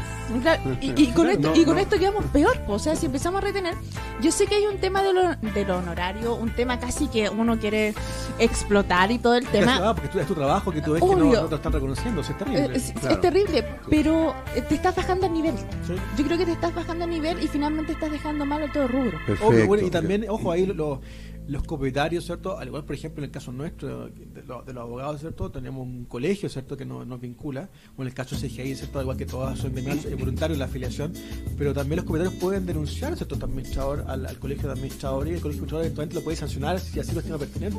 En el caso de los abogados, los que estamos colegiados también se los pueden denunciar si son la actitud así. Claro. Y en el fondo hay, hay una sanción gremial, ¿cierto? Hacia, hacia el Claro. administrador o hacia el abogado. Así es. Bueno, entonces queda absolutamente claro que no es legal. Y esto para los administradores que también lo tengan presente y también para los integrantes del comité de administración. ¿verdad? En el sentido de que sepan que pueden ellos eh, ta- eh, también exigir la documentación. ¿Y dónde la podrían exigir, por ejemplo? O sea, ¿cómo un, copropi- una- un, un comité de administración le exige a ese administrador que le entregue la documentación? que está vinculado con lo que hablábamos antes, antes del, del- del receso, eh, con la rendición de cuentas. Porque eso es. Claro. Eh, y volvemos a lo que hablábamos. O sea, al fondo se le puede pedir forma voluntaria o bien instar a que judicialmente se lo entreguen. ¿Y dónde? En el juzgado policial local o eventualmente en el juzgado civil y quizás en ejercer acciones penales por apropiación indebida. Porque imagínense, chuta, que distinto que se quede, te inventando, ¿no? con el Estado pago gastos comunes, a que se quede con la chequera del condominio. Claro. y él tenga facultades para firmar. Ahí no- el condominio se está exponiendo, ¿cierto? A que este administrador se vea tentado, ¿cierto? A quizás que era cheque. Claro. Y ahí está hablando de un delito penal. Correcto. Ahí ya cambia, cambia, Cambia la figura y cambia el traje también. Entonces, los comités de administración eh, pueden acudir primero. a la- en la primera instancia podría ser a jugar policía local, que sale más, más económico en el sentido que no tiene que pagar, Exacto. digamos, por, eh, por ser representado. Y en segundo lugar también un llamado al mismo comité de administración que si ellos consideran que si su administración ¿verdad? no es la, la propiedad y lo están desvinculando, es cosa distinto a lo que ya ejecutó ¿verdad? y paguen entonces lo que corresponde, es un llamado que hago yo personalmente, ¿verdad? y después cualquier pueden seguir también cualquier acción ¿verdad? que ellos estimen conveniente. Sí. Son cosas Y distintas. que se hace también, para, para completar tu, tu, tu respuesta, Aníbal, que no se debe, no debe, no debe olvidarse, ¿cierto? Que la ley de copropiedad establece que el responsable, ¿cierto? En este caso de la chequera del condominio y de los libros de condominio como los libros de asamblea, los libros de comité, es el presidente de esta administración. Porque así en la práctica, enganchando con lo que hablábamos antes con Carmen Gloria, la gente no tiene de sus responsabilidades, ¿cierto? Y eso queda en poder del administrador. Pero si fuera un comité bien empoderado, como dicen por ahí los el presidente del comité debe tener la chequera, el presidente del comité debe tener los libros de acta, de asamblea de comité, y la información que es, debiese tener el administrador, si solamente la información relativa a los gastos comunes y quizás pago de proveedores. Pero se fijan como ya el tema se va eh, como que transparentando o, o haciendo más suave ¿cierto? en caso de entrar conflicto. Claro. Lo Claro que pasa es que aquí a, mis ojos, que no existen protocolos de entrega de información. No, ninguno. Porque finalmente, y aquí yo creo que es labor de los que somos administradores, eh, y sobre todo si pertenecemos a algún gremio en particular, generar estos protocolos de acción en el momento en que yo entrego y recibo. O sea, yo sé que la gran mayoría de los administradores no lo va a hacer, pero por último, un grupo de gente que se empiece a, a empoderar en esto y empieza a establecer esos protocolos. Partiendo de la base que yo tengo que cumplir mi ética y todo el tema, pero también empecemos a crear protocolos de entrega. Por ejemplo, en algunos gremios empiezan a haber protocolos de entrega y eso debiese también estar estipulado, por ejemplo, en un tema ético. Buen punto. ¿ya? O sea, eso sí debiese hacerse y eso es lo que yo esperaría de un, de un gremio. ¿Qué es lo que hay? O sea, no, no, no tenemos mucho tampoco los administradores, o sea, no, no lo puedo poner tampoco, pero sí empezar a, a empezar a hacer cosas. Siento que finalmente si no estamos haciendo cosas, si nosotros mismos no nos estamos autocuidando y no estamos autorregulando, no basta con un código de ética, basta con que empecemos a accionar en temas de, por ejemplo, si vas a hacer una entrega, tienes que entregar esto, esto. Algo tan básico, yo estoy dejando una comunidad. Eh, el administrador nuevo me viene a buscar las cosas a mi oficina, nos juntamos en la comunidad, ¿cómo lo hacemos? ¿qué te entrego? Te firmo un acta, muchas veces no se entregan ni siquiera actas. Nada. ¿Ya? Está bien, quizá el administrador está dolido y no le va a querer explicar el paso a pasito. Puede, puede ser, pero por último firma un documento en que yo te estoy entregando las cosas. Sí, estoy de acuerdo. En relación, bueno, eso fue un, un paréntesis y ya. em, tengo una duda. Hay un comité de administración, eh, o varios comités de administración, que a través de las presiones de los mismos copropietarios ya se ven sobrepasados, ya no quieren más y renuncian de un momento a otro. Dicen, me voy y me interesa un carajo, la firma, me da lo mismo como le paguen a los proveedores, a los trabajadores, me da exactamente lo mismo todo. ¿Eso es legal? Se llama a una asamblea, eh, se llama una asamblea comunitario y no se logra elegir este comité de administración y ellos no quieren. Ese comité de administración sigue teniendo, a pesar de que renunció por palabra, porque no hay un documento escrito formal, ellos siguen teniendo responsabilidad en la comunidad. Porque yo un día me puedo taimar contigo y, de verdad desperté con los monos y ¿sabes qué renuncio? No quiero nunca más nada. El otro día te voy a decir, mira, sabes que igual recapacité. Y el otro día te vuelvo a decir, renuncio. ¿Cómo se maneja eso? Primero que todo, suelta el comité de administración, los miembros del comité, pueden- ellos pueden renunciar como comité cuando estén pertinentes. ¿ok? Y no están obligados a cumplir con su mandato. Ya, eh, tal como hablábamos antes, es un cargo ad honorem, es un cargo voluntario. Tanto, ellos pueden renunciar cuando así lo estimen. Eh, no existe un mecanismo formal del cómo renunciar. La ley no señala que deben renunciar a la asamblea, la, la ley no dice nada. ¿Cierto? La prudencia, ¿cierto?, indica que deben renunciar por escrito, sea un correo electrónico, una carta. ¿ok? ¿Un WhatsApp sirve? Sí, o sea, de hecho ya, yo creo que un WhatsApp sirve mucho más que es una carta. porque WhatsApp tú sabes quién lo mandó, hay una referencia, hay un código, hay un tema ahí de Claro. prueba importante. Eh, el problema está en que cuando los comités renuncian, ya sea en asamblea o fuera de asamblea, se puede producir un problema de, de estructura de ese condominio. Porque imaginemos, por ejemplo, que en ese, con- en ese comité ¿cierto? hay tres miembros y ellos tres decidieron que el administrador no firma ningún cheque. Porque desconfían del administrador, tuvo mala experiencia. Claro. Eh, y firman dos cualquiera y eh, en caso de ausencia el tercero. Y renuncia uno o dos, seamos dramático en el caso. Ese comité se queda sin firma. El que hace sin firma, ¿cierto? ¿Quiénes son los perjudicados? Son los trabajadores. Son los proveedores. En definitiva se convierte casi como en una anarquía. No hay quien, comillas, Así es. gobierne o administre. Eh, y evidentemente eso causa conflictos y causa problemas. Eh, se da muchas veces en que los comités renuncian porque están aburridos, porque han tenido mala experiencia, porque lo han ninguneado, por X motivo. Y se hace una asamblea ordinaria, ¿cierto? Para elegir este comité, ya sea en pleno o la parte que falta, ¿cierto? O los integrantes que faltan. Pero nadie quiere. Porque ustedes concordarán conmigo, ¿cierto? Que en la asamblea la gente no se amontona para ser parte de un comité. No, no, no es un cargo muy interesante. Así Yo, o es. sea, a mí es un cacho. Yo no, no- yo no podría hacerlo. Es un tema quizás de personalidad. Pero hay gente súper noble que se le interesa el tema, pero se termina cansando. Entonces, vuelvo al tema de la asamblea. Si nadie quiere, se va a dar un problema tremendamente ¿Y cómo, importante. ¿Y cómo procede un administrador si nadie quiere ser integrante? ver, ahí en el fondo el administrador, la, la misma gente de la, de la asamblea tendrán que entre ellos concientizarse y, y transparentarse los problemas que genera esta falta de firmas, esta falta de representantes. Eh, mucha gente en esa asamblea dice, ok, me sensibilizo, soy parte del comité, pero a, a veces que nadie se sensibiliza. Por eso, Y la única opción es judicializar el tema. en cómo, Y se cómo judicializa a través de juzgado mesa local nuevamente. Porque tal como dijimos antes, aquí hay un conflicto entre copropietarios. ¿Cuál es el conflicto? Nadie que sea parte un comité. Y le va a corresponder al juez, ¿cierto? Eh, resolver este asunto. Pero también quedamos un poco resuelto el juez, porque la ley me dice, ok, hay una controversia, véalo con un juez. Pero tampoco me dice cómo el juez debe resolverlo. O sea, la ley a mí no me dice, señor, ahora, ahora el juez va a hacer una tómbola y va a nombrar a alguien. No, la ley no dice nada de eso. Entonces ahí va a depender un poco del criterio del magistrado en cuanto a cómo resolver el asunto. En la práctica, lo que nos ha tocado ver, la jurisprudencia, da cuenta que lo que hace, lo que hace el juez es que él cita a una asamblea, ¿cierto? Dice que tiene que ir un, un notario y dice que tiene que elegir un comité. Y en el fondo la gente va un poco asustada, ¿cierto? Que hay un juez de por medio y alguien, Claro. se, alguien, alguien se postula. Pero insisto, la ley de copropiedad, ni la ley, ni la ley de policía local me soluciona el problema eh, estrictamente. O Claro, sea, lo que pasa- asusta finalmente. Exacto, es como un Asusta, caso de pero- evento disuasivo. Claro, sí, asusta, pero al final no se llega. Eh, en muchos casos, tal como tú dices, el juez lo que hace es mandar a, a que haya existe una asamblea y que vaya un notario. Si la comunidad no tiene firma en ese momento para pagarle al notario, el notario no va a ir. Todos los notarios cobran antes, no después. Sí, claro. ¿verdad? Entonces eh, nos encontramos envueltos en un problema, en un problema mayor. O sea, es un círculo vicioso. Claro, entonces eh, la recomendación es que de todas maneras vayan al juzgado de policía local, ¿verdad? Sí. No, ojo, ah, pero también hay un, hay un tema que no, no tan, no tan solo es susto. Eventualmente, ¿cierto? El juez podría pegar una multa al condominio. Ah. Ojo, sí, pero el juez está facultado con una multa. ¿Por Claro. qué? Porque hay un conflicto entre propietarios y nadie se pone de acuerdo. Multa. Ah, Y no están cumpliendo la ley que hay un comité de Exactamente. de hay, hay- hay- una infracción a la ley de copropiedad porque no hay un comité. Y también hay, sea, hay- peor.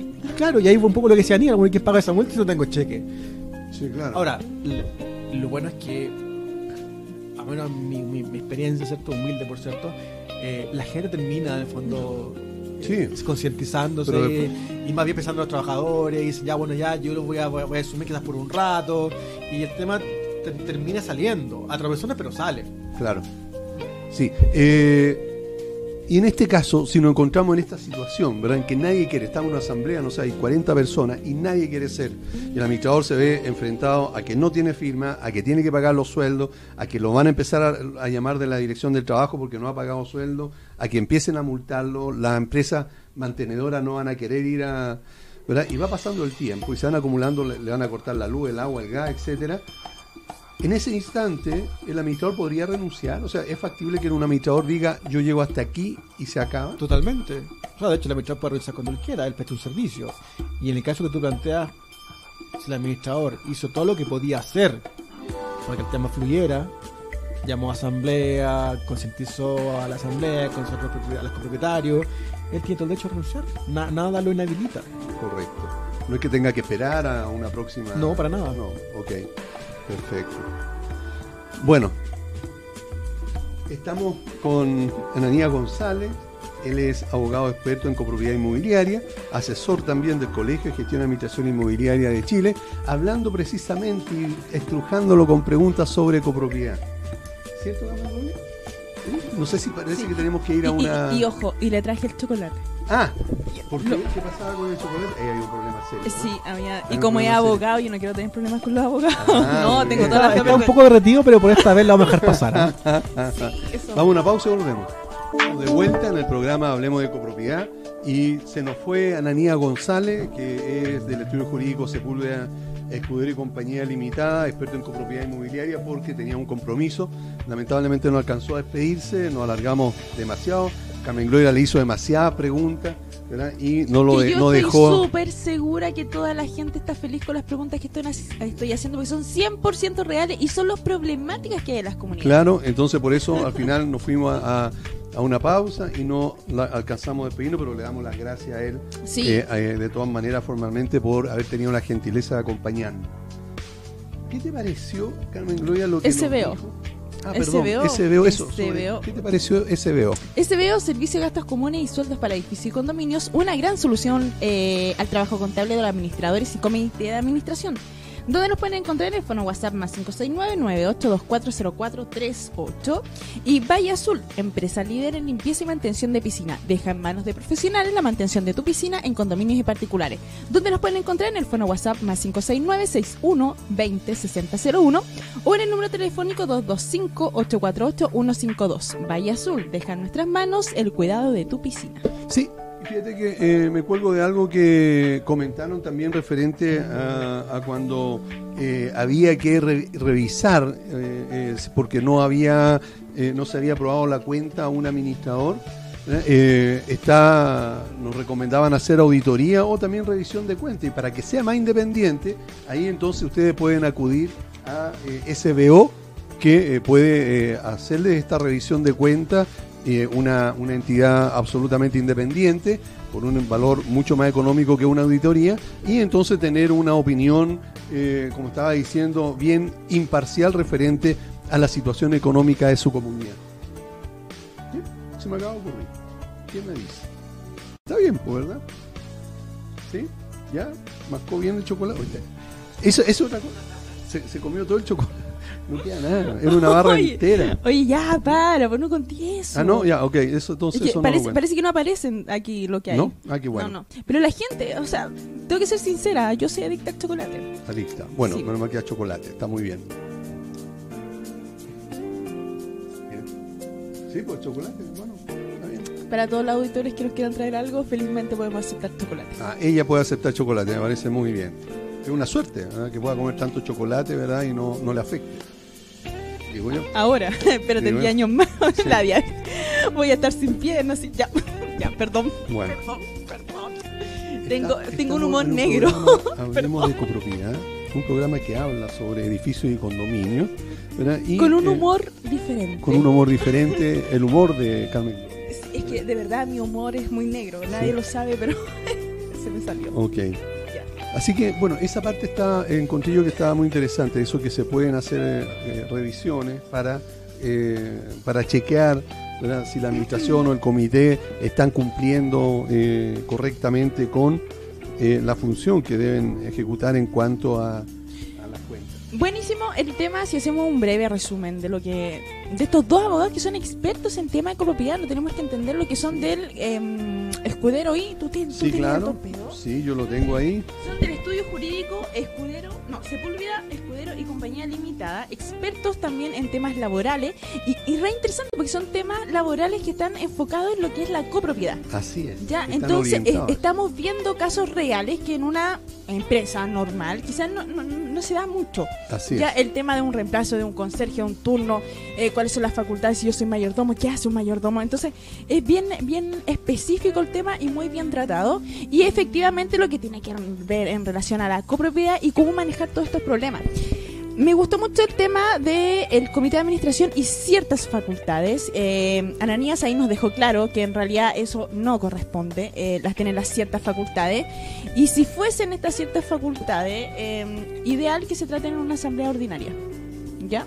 O sea, eso, eso también lo, lo- lo veo re interesante, re, em, Re, re. Y también el hecho público notorio. Sí, eso es muy importante. que- hecho público notorio que ahí nos estuvo eh, comentando Claudio respecto a todos estos problemas que han tenido los trabajadores para llegar a sus comunidades o tener que retirarse antes. Un hecho eh, público notorio es, por ejemplo, los caos que están existiendo en Santiago. Eh, también, eh, y súper claro, los toques de queda. Claro, por ejemplo. Ahí tenemos, tenemos eh, varias situaciones que se han presentado en las comunidades y que el administrador, en este caso también la comunidad, tiene como defenderse en caso que eh, algún eh, inspector del trabajo lo cite o eh, le exija Que- alguna situación claro. del por qué están los ¿Por qué trabajadores alguien- trabajando tanto. Claro, un doble turno, por Claro, ejemplo. o eh, estas 10, 12 horas que podrían incluso llegar a trabajar algunos, algunos conserjes, especialmente de la noche, que llegan a las 6 de la mañana, o sea, a las 6 de la tarde, y tienen que retirarse a las 7, 8 de la, de la mañana, porque el que viene entrando tampoco alcanza a llegar si el metro estaba funcionando a las 6 o no, o no, había locomoción tan temprano. Acuérdense que al comienzo el, el toque de queda terminaba a las 6 de la mañana, por lo tanto nadie podía salir de su casa antes. ¿Y para qué estamos cosas? Los trabajadores de edificios, sobre todo que entran en la mañana a las 7, tienen que estar saliendo de su casa tipo 5 y media. Por lo tanto, ya hay un atraso cuando, eh, cuando existen este tipo de situaciones. Entonces, eh, ¿y qué es lo que pasa si un trabajador falta? Eh, el hecho justificado va a ser el hecho público notorio y tenemos que tener que, claro que esto es por una fuerza mayor. Así Ya es. no es voluntad del trabajador quiere faltar, básicamente es un hecho mayor que es súper notorio en, en el tema público. Importante, súper importante, si yo como empleador voy a, eh, por ejemplo, voy a mover el horario para ajustarlo un poco, voy a hacer el pago de horas extra, voy a llegar a un acuerdo con aquel trabajador, dejarlo todo por escrito. Si yo voy a hacer un reembolso a ese trabajador por todos los gastos extra que le ha significado llegar, eh, entiéndase quizás que toma un taxi, algo así, y esto se está repitiendo por tres meses, Primero que todo, todos estos gastos de reembolso se tienen que generar en las liquidaciones de sueldo, queda, es. quedar muy claro. Pero también pasa el, el otro punto de que si yo las voy declarando en las liquidaciones de sueldo, se podría tomar como un derecho adquirido. Para que esto no suceda, eh, ahí nos estaba recomendando Claudio que hiciéramos todos los anexos de contrato pertinentes Así es. e indicar por un periodo o bien eh, por un periodo o hasta que se terminen eh, La bueno, contingencia la nacional. contingencia nacional. Claro, sí, eso es muy importante que quede claro, que todos lo tengan presente, porque de esa forma entonces estamos evitando eh, posibles conflictos ahora con la autoridad entre la comunidad, en el sentido de tener que estar justificando o pagando multas por no haber hecho las cosas como corresponde. Como administrador entonces hay que ejecutar lo que lo- los consejos que nos acaba de dar el abogado, porque de esa manera entonces vamos a estar procediendo como buenos administradores y vamos a estar ejecutando entonces eh, una, una acción en beneficio y protección de la comunidad y también en general, digamos, de- del trabajador. Así es. ¿Algo más, Aníbal? Sí, hay una, una situación, pero que está relacionado eh, con eh, la parte de, de la administración. Nos hablaban, Anía, acerca que eh, el comité de administración puede eh, contratar y o remover a un administrador a pesar que la ley dice que debe ser nombrado por la asamblea. ¿Por qué? Porque el comité de administración representa con todas sus facultades a una asamblea ordinaria, pero, y, estos temas se tratan en asamblea extraordinaria, eh, ordinaria, perdón. Por lo tanto, el administrador, puede ser contratado y también despedido por el comité de administración, sin necesidad de consultarle a la asamblea. Ahora, también dejó claro que la asamblea en el futuro, ¿verdad? o, en- o cuando sea oportuno, o se haga la- alguna de ellas, se ejecute, ¿verdad? también podría revocar ese acuerdo o esa contratación de administración o la desvinculación del, del, del anterior y volver a foja cero. Es decir, el- la asamblea tiene la facultad para anular o revocar un acuerdo del comité de administración. Así es. ¿Qué me dice? Así es. Bien, ¿eh? No, nada O sea, que los dos pusimos harta atención a los temas que acaban de tratar y eso es bueno. Espero que también los auditores hayan puesto atención. Lo bueno para los auditores también es que queda, nuestros programas quedan grabados. ¿Y dónde los podrían pueden eso, ¿Dónde podrían ubicarnos si es que Bueno, evidentemente nos pueden ubicar por todas las redes sociales en que estamos. Estamos en. Instagram, ¿Sí? ¿Cómo Sí, pues, hablemos de copropiedad, Ah, obvio. bien. ¿Dónde más? Eh, en Facebook tenemos un sí, que también estamos subiendo todas las cosas. También nos pueden hacer todas las preguntas que estén ahí con, con dudas durante la semana y las vamos a estar contestando. em, no nos demoramos más de cinco horas en contestar todas sus inquietudes y podemos hacer eh, seguimientos también de todos estos problemas que se están ocasionando en las comunidades y cómo resolverlo. Por ahí tenemos varios fans, incluso destacados de Sí. que nos han preguntado. Y le damos un saludo también a cada uno de ellos. Sí, también tenemos la plataforma que es de Twitter, es arroba hcopropiedad. A Chico Propiedad. Y evidentemente todos los capítulos los pueden encontrar en www slash sí, www.radio.cl slash hablemos de copropiedad o también pueden ingresar directamente a YouTube y buscar Hablemos de copropiedad y también está la otra alternativa de Spotify. Usted pone Spotify y hable Hablemos de copropiedad. O sea, estamos en todos los... Pregúntame, pregúntame qué más. todos los, medios. Estamos en todas partes, cosa que alguien quiera escucharnos, quiera eh, recomendarnos. Eh, les pedimos que cuando ingresen a, a Facebook, al fanpage, pongan allí me gusta, para nosotros eso es súper importante. Y también para ustedes, porque les va a llegar toda la información que estamos eh, dando en el instante. Claro. Una notificación. Sí, por lo tanto queremos estar en una campaña de poner me gusta. Eh, y de esa forma eh, poder empezar a, a- a tener más Sí. personas que estén interesadas en escuchar las sugerencias que nosotros podemos dar desde, aquí- desde el programa. Y también queremos hacerlos partícipes a ustedes, a toda la gente que nos escucha, de que nos manden todas las inquietudes, pero también que nos manden sugerencias de los temas que quieren tratar. Sí. ¿Cuál es la idea de que esto sea retroalimentar? Nosotros tenemos un- mucha experiencia y sabemos más o menos los temas, eh, sí, eh, vivimos los temas con Así ustedes, es. pero también hay temas nuevos que eh, sería reinteresante tratarlo en las comunidades. Sí, o una situación particular que hayan También. vivido o que necesiten aclarar. Bueno, de hecho, casi todas las situaciones Sí, que claro. tratamos acá son de, los de, Sí. de todos ustedes finalmente. Claro. Y lo más importante, no olvidemos eh, el, el objetivo final del programa, que es aprender a vivir en copropiedad. Esa y es la idea. es el objetivo y para allá vamos apuntando. Súper importante, si tienen duda, asesores, lean la ley. ¿Dónde pueden encontrar la ley? En leychile.cl, la pueden descargar, la pueden leer. Si tienen dudas, envíen esas dudas y las vamos solucionando punto por punto. Nosotros tenemos aquí a grandes abogados que han venido, expertos en temas de propiedad y lo podemos ir resolviendo. Ideal que si vamos a hacer un reclamo, vamos con un fundamento. No reclamemos porque escuchamos al vecino que estaba reclamando y nos sumamos y no sabemos. Si queremos reclamar algo, porque estamos en todo nuestro derecho, Así por es. favor que sea con un fundamento y, y que tengamos claro cuál, es la solución esperable. ¿ya? Y que también esa solución esperable sea viable. Ya tenemos que ser, yo creo, bastante eh, razonable en todas las demandas que estamos solicitando en las comunidades. Bien, después de este discurso de Carmen Gloria Pérez, Ya, pero Aníbal vamos a dar por terminado nuestro programa. Oye, no, ¿quiere- estuvo muy bien, yo creo que eh, cada vez eh, está mucho mejor nuestro programa, cada vez podemos eh, ir mejorando también algunas situaciones ¿verdad? y aclarando dudas, que es lo más importante. Por ahora tenemos que irnos, lamentablemente, pero no se olviden que el próximo jueves vamos a estar aquí mismo a las 18 horas. Muchas gracias por la sintonía Y nos vemos. y nos vemos. Chao. Chao.